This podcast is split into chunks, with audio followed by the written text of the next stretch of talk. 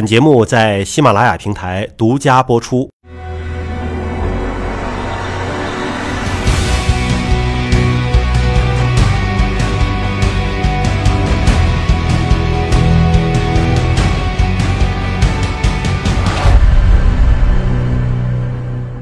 还有最后问题就是，现在你看抗生素的使用，各种药物的使用，会不会就导致超级病毒的出现？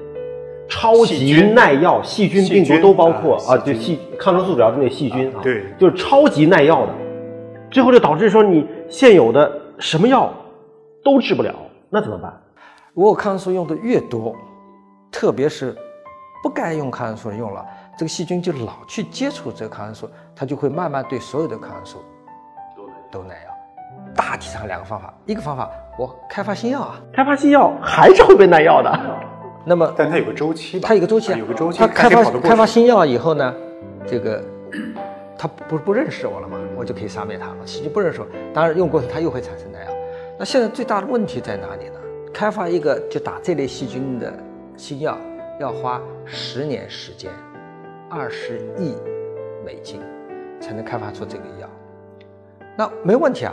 你开发出来，你治治好了病，你厂家也能赚钱，很好的事情。问题在于，现在这个细菌越变越聪明，因为不断的接触抗生素，开发出来药以后很快就耐药，这个投出去的资本根本就收不回来，因此全世界的制药公司都收手，不再去，不想去做抗生素开发，很多公司把抗生素全部卖掉。大家知道大众公司转做什么去了？转做抗肿瘤药。抗肿瘤药又容易开发，成本又低，利润又高，病人用量也大，因为肿瘤越来越多，全部转向去了。都做靶向药物去了。可以说，上个世纪八十年代一年有三十个新药，而现在两三年能不能有一个新药？就这么办，掉的这个频率。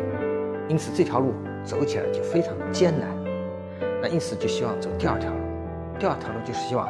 我们用抗生素能不能尽量用的合理，这样不至于诱导细菌耐药。好了，我举一个实在举举个例子啊，如果你不得病，我一定不给你用这药，这样子你细菌就不接触，你就不容易耐药。对。第二，一旦你得了这细菌感染，我干脆把你打死掉，嗯，你也不会传播给别人了。因此，我们就想要第一个，不该用的别用，这就是合理应用。第二，该用的时候你要打得准。第三。打得准的时候，还要给用充分的剂量，把它彻底打全军剿灭，对，别留残余。对，所以他们说抗生素要么就不吃，要吃的话就你一个周期得吃够。中国做出来的调查，医疗用了百分之四十八，那五十二呢？畜牧业，畜牧业在你看，畜牧业超过医生用的，畜牧业用的抗生素量大于了医疗业用的抗生素量。那么我们曾经想统计说。到底我们食物里面哪一种食物里面的含抗生素最多？不是猪肉，第二位是牛肉，第三位是鸡肉。好了，那我我就给你举个例子，你知道中国养鸡场一只鸡待的位置，就是很窄的，多大嘛？很小的这种，一张 A 四纸这么大的位置。你想想看，我在一个鸡舍里面几千只，在一个房间里面，如果我不用抗生素，它一旦得病，这一。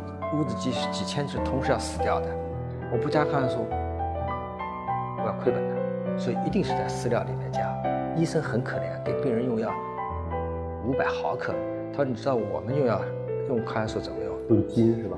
论吨，论吨，那个大 大麻袋鱼塘是吧？他告诉我大麻袋直接什么时候掺抗生素？他说我在砌鱼池子的时候，在这个建筑材料里面都掺抗生素了。哦，好。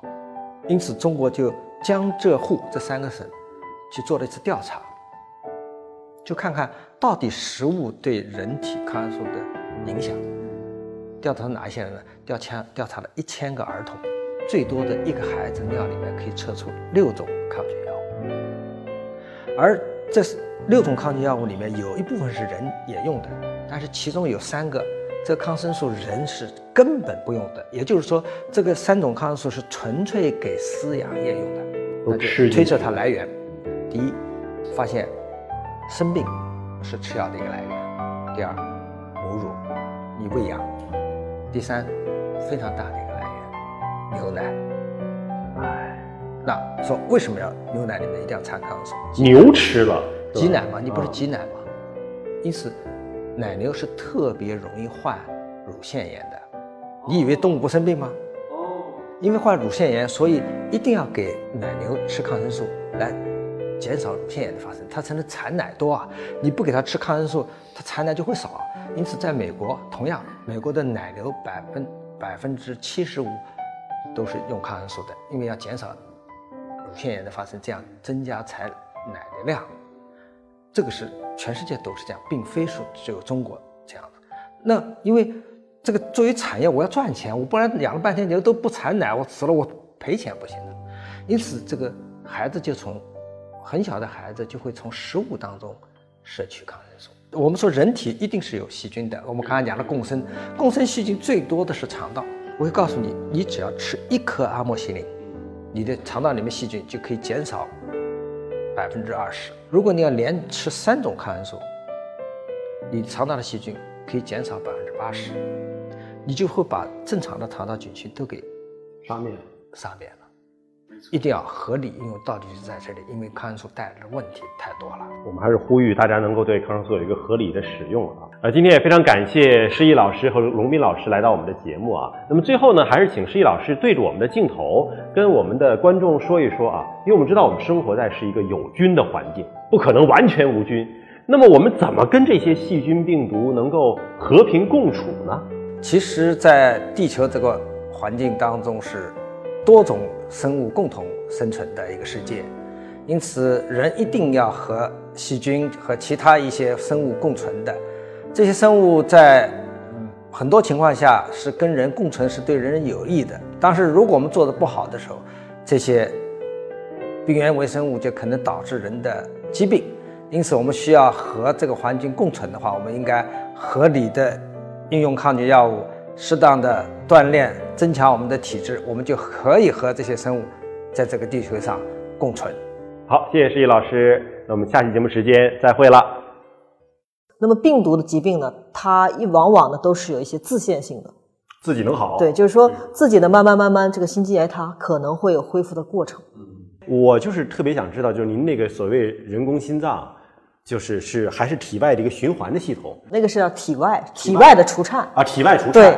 那么持续的呢，我们是用心脏科是通过静脉系统把它放在心脏内的。